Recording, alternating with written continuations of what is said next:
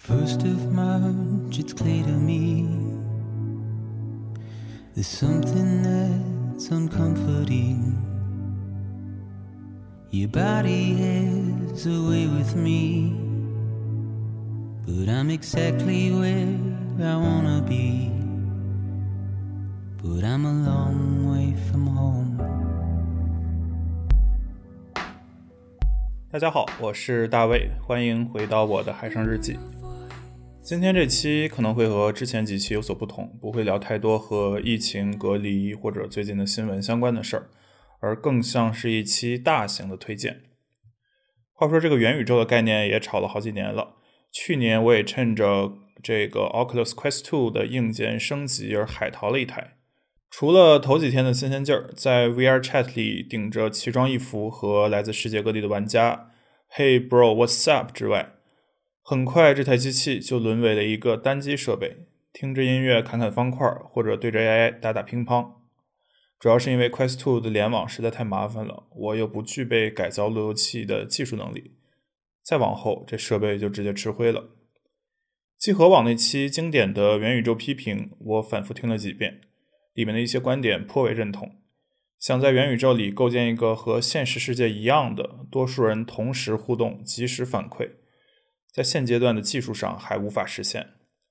不过，集合所批评的还是最经典意义上的元宇宙，或者说是元宇宙的理想态。当我们放宽这个定义，如在这个元宇宙里实现有限的即时互联，或不通过实时的，而是当你在游玩、冲浪的过程中。能无时无刻的不感受到他人的存在，或许也是元宇宙的重要意义所在。其实，已经融入我们生活方方面面的互联网，早已部分的承担了这样的角色。而更重要的一个前提是，如果你不得不断绝和外界的几乎一切联系，就像最近那样，那么元宇宙或者互联网世界，恐怕是你唯一能和他人建立连接的所在了，哪怕它还有诸多的局限与不完美。最近，我和我的球友们经常会在我们的羽毛球群里喊：“还有没有人打球啊？双打先缺一，场地定好了，九点准时开打。”宛若疫情前的正常生活一样。由于这个群已经沉寂了差不多两个月，所以大概率会有不知情的朋友们在底下错愕：“卧槽，你们啥区啊？都能打球了？杨浦还封着呢。”我一般这时候还会接着骗他一会儿，教授他要如何完整的实现精确的自我防控。以期待所在区的早日解封，并胡编乱造一番要如何申请出门条等各种细节来力求这个以假乱真，直到我的球友等不及了，喊：“哎，别说了，赶紧上号吧！”没错，任天堂四月底新推出了一款游戏，叫做 NS Sports，给我们这批在动森时代跟风买了主机的球友们再次拿起了它的理由。最近纷纷重开了 Switch Online 的会员，在游戏里实现互殴。现实生活中，我们最爱的就是在羽毛球比赛中 cos 对方，而游戏里其实对技术和体力的要求都小了很多。那么，唯一能区分胜负的，恐怕就是在相持多拍之后，某个人的加速器突然卡了一下，导致他的反应慢了半拍。那游戏里的人物会漏接或回一个质量很不好的球。这时候你就可以潇洒的 cos 对方，并很方便的按出几种表情，既可以洋洋自得，也可以假模假式的鼓励一下对方。跟我前一段在 Switch 上买的这个 Fitness Boxing 相比，NS Sports 的运动量只能说是微乎其微。但好在它可以 PVP，也就是说可以玩家之间相互对战，让我们这些朋友们可以重新拿起球拍与彼此对战。或者你也可以与网上的陌生的玩家对战，可能是由于网络的问题，在中国的玩家大概率匹配到的还是日韩等地的玩家，而在家中的方寸之间还可以为国出战，也挺有苦中作乐的味道。不过，正如我刚刚提到的，元宇宙目前还有颇多的技术限制，像羽毛球啊、网球啊这种即时性更强的游戏，目前只支持两台机器对打。也就是羽毛球的话，基本只能单打；网球如果想四人双打的话，也只能用两家的两台机器。那如果想同时容纳三到四个朋友一起玩，要么是玩对抗性稍弱的，比如说保龄球；要么就只能两个人打的同时，另一个人在自家尴尬的等着。不过，精神胜利的力量是无穷的，玩法的局限并没有能让我们内讧。这时候，我们就引入了日常羽毛球比赛中的单打的一个玩法，叫做决战到底。所谓决战到底，可能是我们自己内部取的名字。就当我们双打打累了的时候，就只保留两个人在场上单打，十一分淘汰制，输的人换人，赢家则保留上一局的失分，以加快整个的轮换。而 NS Sports 的羽毛球是五分制，整体轮换更快。当两个人对打的时候，第三个人就先建好房间等着。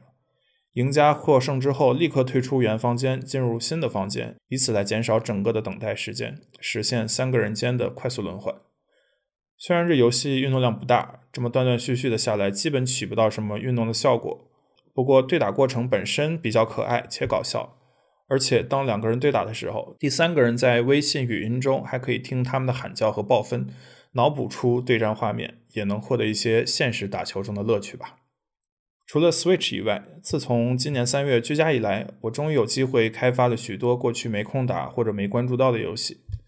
三到四月左右，把 PS 中一些想玩很久的三 A 大作基本都快速通关了。最近听什么电台的小宋老师夸小岛秀夫的《死亡搁浅》是一款神作，在一个人奔波的途中，能不时的感受到他人的存在，且剧情非常厉害。只要熬过了前面的剧情后，后面就会豁然开朗。于是也买了一款来体验。跟以往玩过的游戏相比，这款游戏真的非常不同。《死亡搁浅》的机制，简单概括来说就是三个字：送快递。其实，其他游戏中要从 A 点运送 B 东西到 B 点的关卡也不少见。比如说，《最后生还者》的第一步，本质上就是把小女孩运送到目的地。但在其他游戏里，送货只是一个插曲，是个引子，是个暂时性的目的；而在《死亡搁浅》这款游戏里，送快递或约送快递的过程就是游戏的本身。为了送这个快递，玩家要跋山涉水，时刻保持着自己的平衡，别摔倒。要么绕远路，或用有限的器具来破除路上的障碍，并时常要躲避非常粘人的所谓的怪物。跟其他游戏相比，这款游戏不会让你玩得更爽，你很难获得飞奔时的速度上的快感。在漫长的前期，你都无法用武器来战斗，而一旦你被怪物发现并缠上，你要一点一点地从泥沼中挣扎出来。甚至这个游戏的景色本身，我觉得也没有让我感到壮美。比如说，当我玩《荒野大镖客二》的时候，我骑着马在山林间奔跑，好像自己就生活其中；当我玩《神秘海域四》的时候，每当我攀上一个高点，游戏总会有意的给我一个绝佳的角度，让我暂时驻足于此，欣赏自己所征服的险峻。而在《死亡搁浅》中，我几乎完全没有这种心情。翻越一座山，可能是为了躲避怪物或者歹徒的侵袭，而爬山的过程又充满了困难。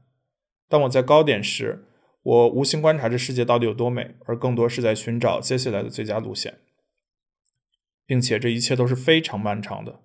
我看了下 Steam 上的统计，我目前已经玩了三十三个小时，才刚刚进入第四章。据说前三章是玩家流失最多的关卡，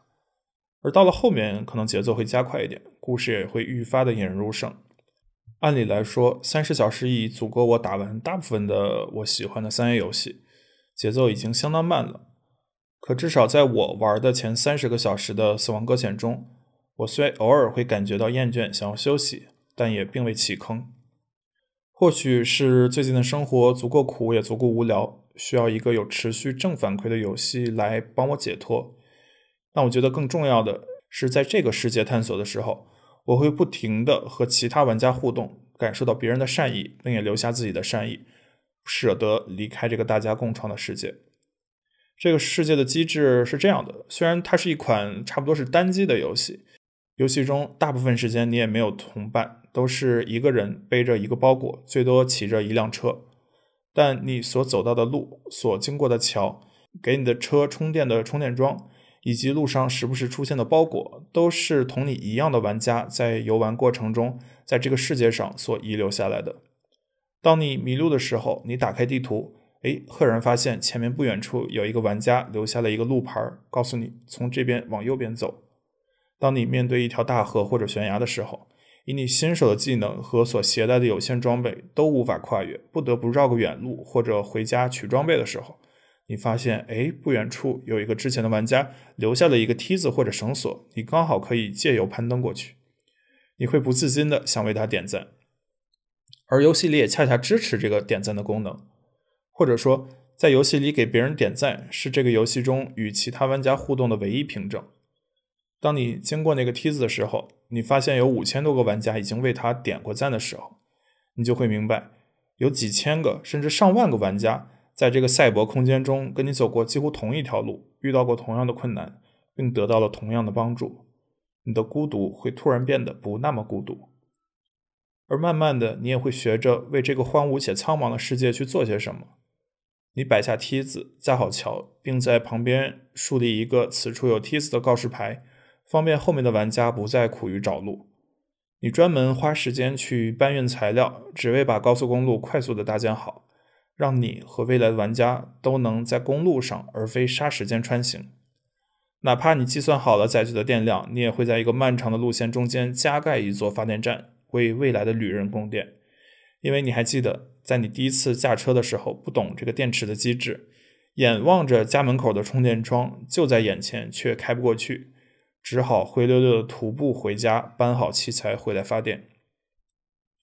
这游戏中共建共创的机制足够新鲜，也足够绵远。在别的游戏中，你和许多玩家或 NPC 并肩作战，但只要这一局结束了，你们所做的一切努力都会被清零，最多留下一个战绩。而在这里，你足够孤独，在天地之间孤零零的行走奔跑，但你和所有玩家的痕迹。都绵远的留藏在了这里。我想，这就是《死亡搁浅》这款游戏的魅力。尤其在这段隔离在家的期间，我们几乎最大限度的断绝了与他人的联系，也难免会感觉到孤独。在《死亡搁浅》的世界里，我虽然孤独，但也并不孤独。其实，引申想一想啊，我们所处的这个现实世界，不也是无数个前人栽树、后人乘凉的点点滴滴的家和吗？不过，我并不擅长讲什么大道理，也不太擅长说一些正能量的说辞，所以今天就聊到这儿吧，大家再见。